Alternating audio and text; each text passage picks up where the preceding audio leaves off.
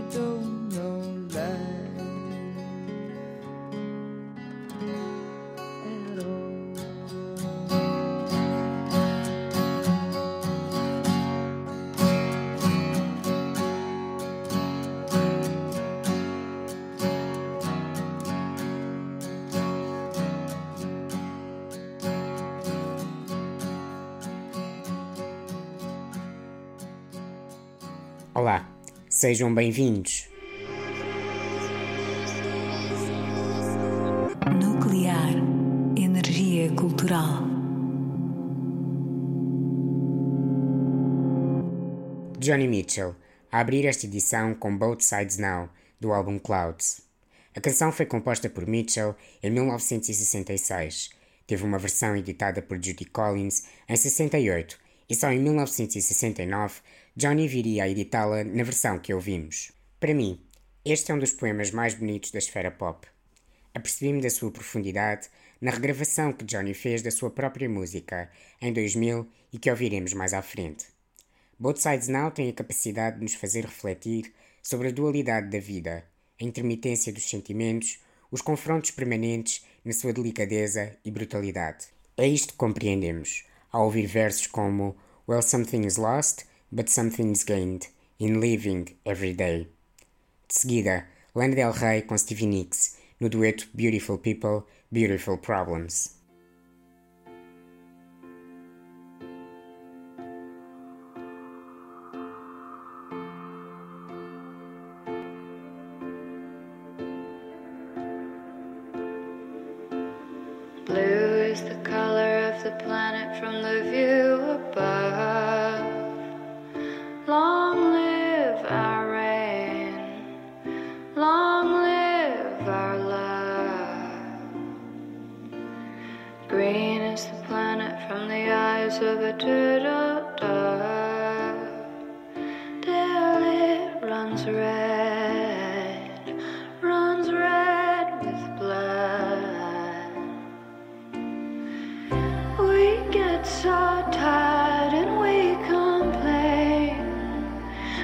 How it's hard to live.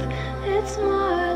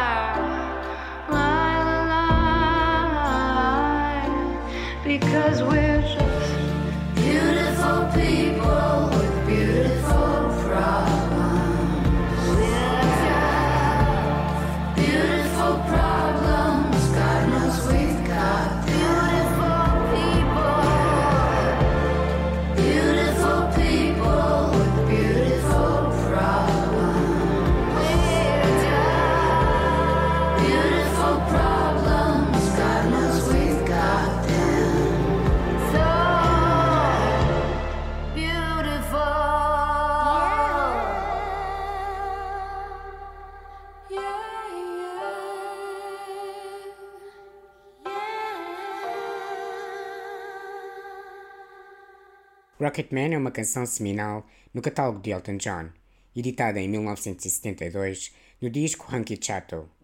O produtor musical foi Gus Dudgeon, que assina também a produção de Space Oddity de David Bowie.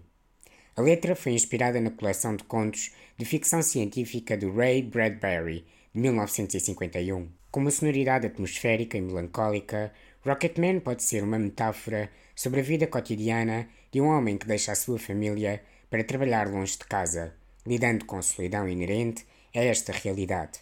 É uma canção que alia ainda a cultura contemporânea dos anos 70 ao universo artístico de Elton John, com a popularidade dos astronautas e das viagens ao espaço num paralelismo com a vida de uma estrela de rock. Também aqui, voltamos à solidão de quem se movimenta entre os astros, seja no entretenimento ou literalmente no espaço.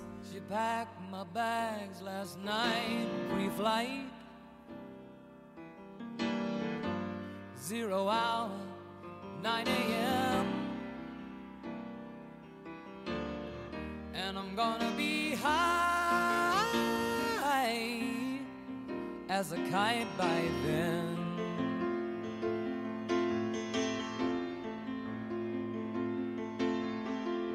I miss the earth so much, I miss my wife.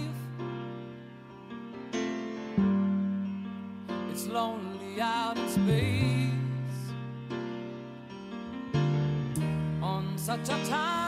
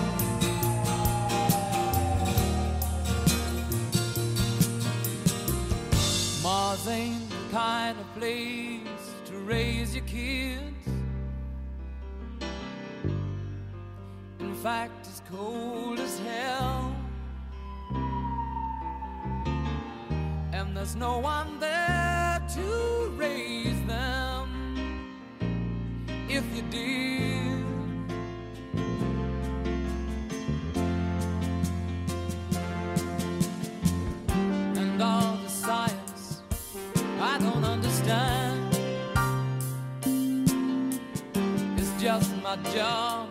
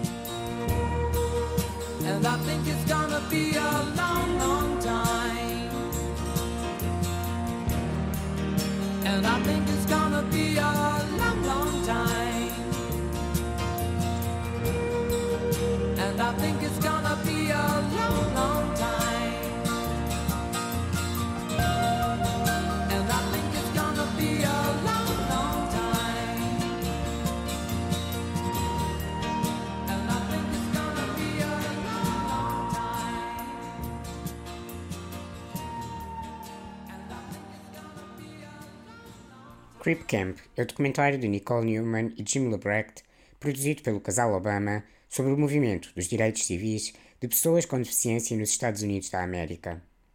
Começa com a experiência de Camp Janet, um acampamento de verão que decorreu entre 1951 e 1977 para jovens com várias deficiências. Na década de 50, o acampamento obedecia a uma estrutura tradicional. Com a experimentação dos anos 60 e 70, um grupo de hippies passou a tomar conta do acampamento e tornou-o num espaço de inclusão. No início do documentário, um dos monitores reforça um conceito do qual já falámos aqui, o do modelo social da deficiência.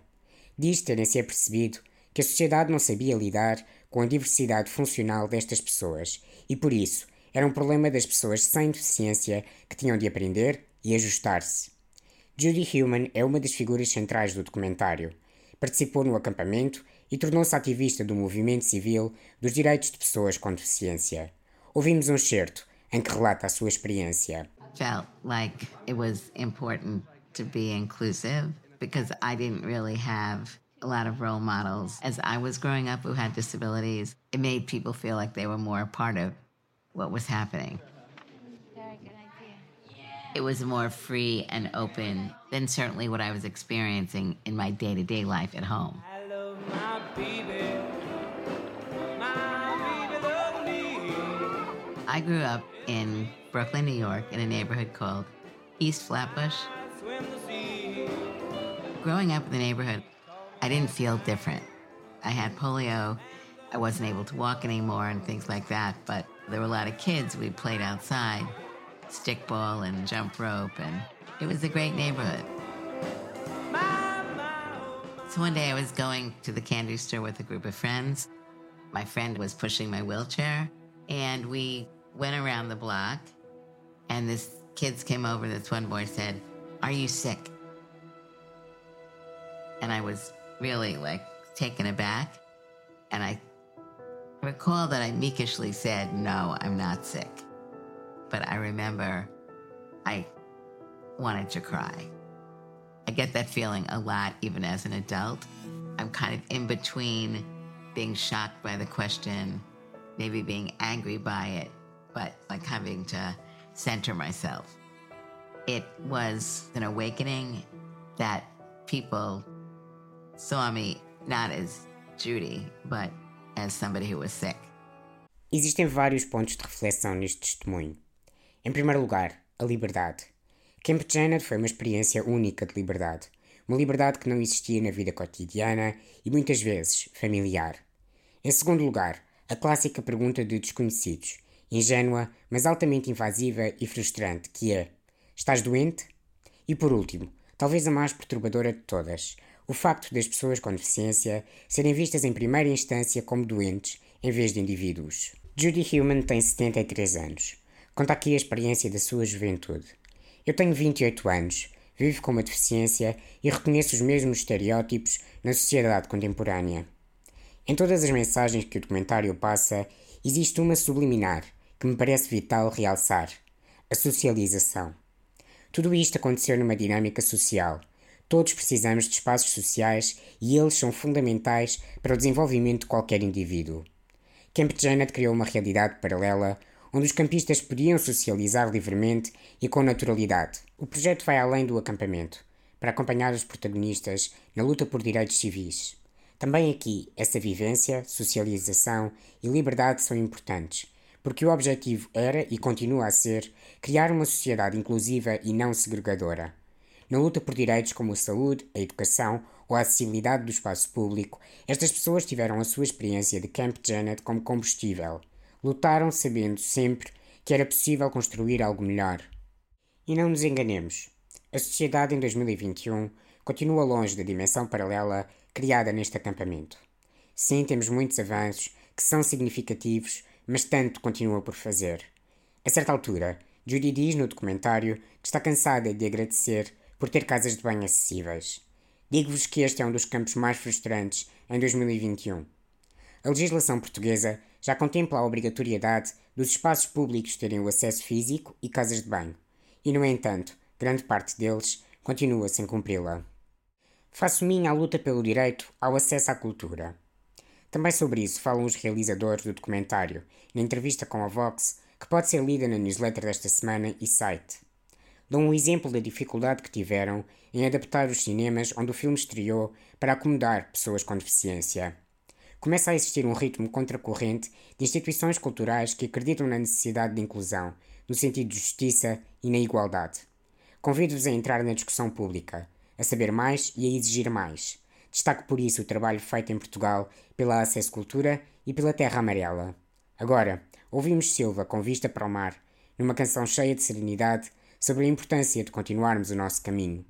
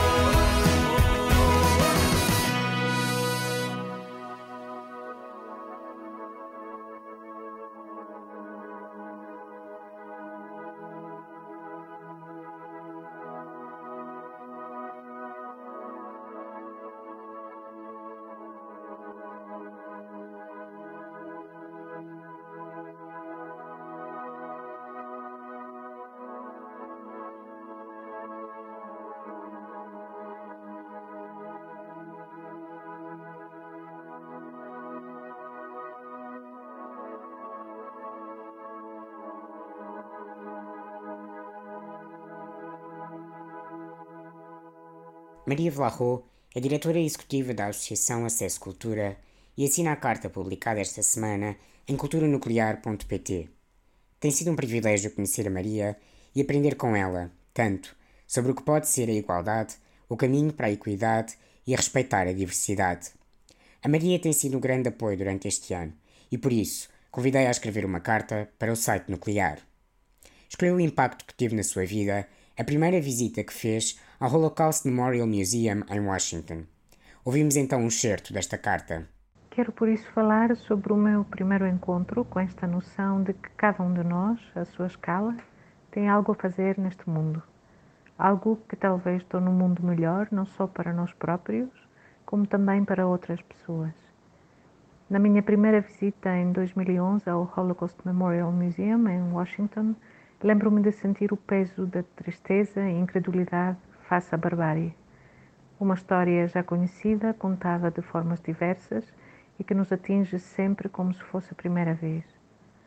Uma parte específica na exposição, chamada Somewhere Neighbors, alguns eram vizinhos, examina as escolhas individuais de agir ou de não agir, como o medo, a indiferença, o antissemitismo e os interesses pessoais influenciam essas escolhas, e como algumas pessoas não cedem, porque é sempre uma alternativa e porque essas pessoas são capazes de preservar a sua humanidade. No final da visita existe uma secção chamada Prevenção de Genocídio. É ali que nos apercebemos daquilo que é o papel de qualquer um de nós à monstruosidade. Pouco, o mínimo que cada um pode fazer é estar informado e depois informar outras pessoas, passar a palavra. Não é propriamente o ato heróico, mas é o pouco que cada um pode e deve fazer. Assim, as coisas fazem sentido, ganhamos coragem ficamos conscientes do nosso poder. Terminamos de seguida com a versão gravada por Johnny Mitchell em 2000 do seu clássico Both Sides Now e que vos falei no início deste episódio. O arranjo e a interpretação são desconcertantes. É uma canção que nos expõe incisivamente tanto à complexidade como à simplicidade da vida, a todas as escolhas que fazemos e à nossa jornada pessoal. Acredito ser a banda sonora perfeita para as reflexões deste episódio e a carta de Maria Vlaro. Até ao próximo Nuclear!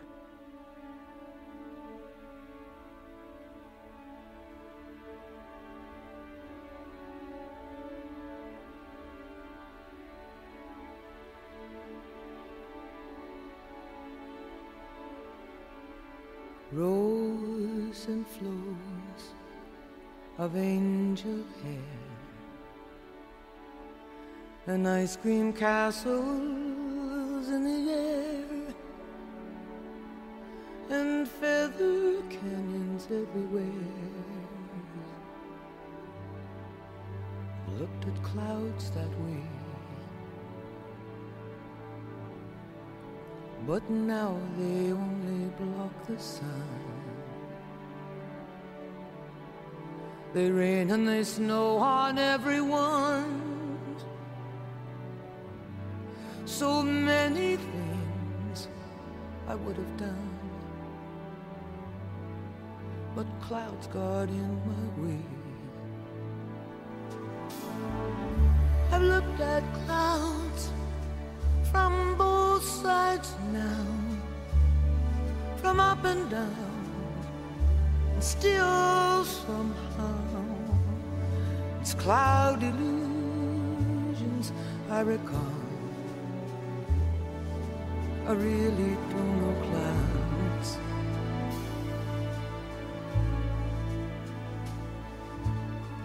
At all.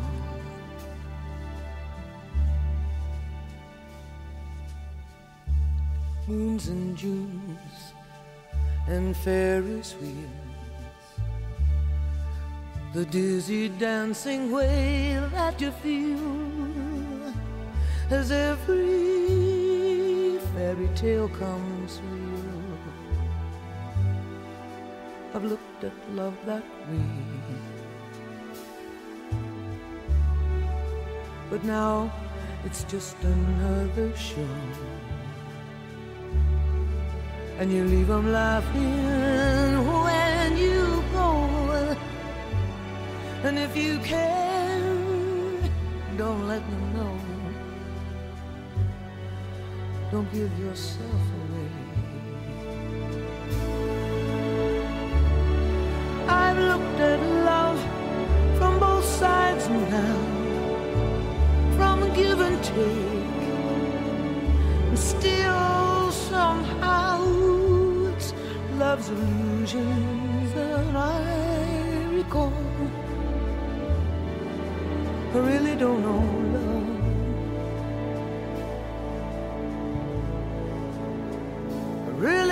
love at all.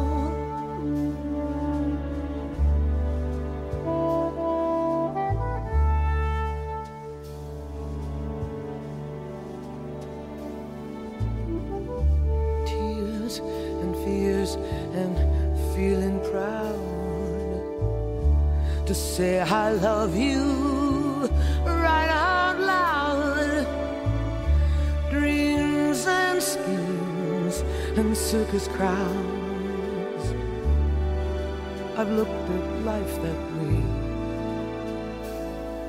All but now, old friends, they're acting strange. And they shake their heads and they tell me that I've changed. Well, something's lost, but something's gained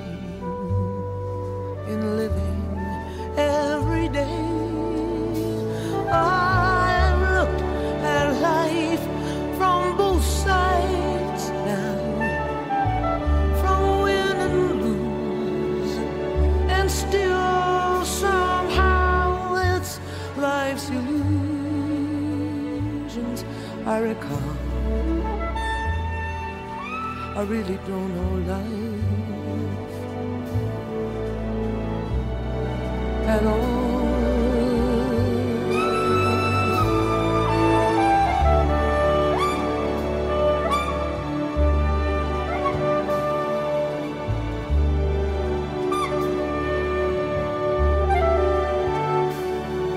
It's life's illusions that I recall. I really don't know life. I really don't know life at all.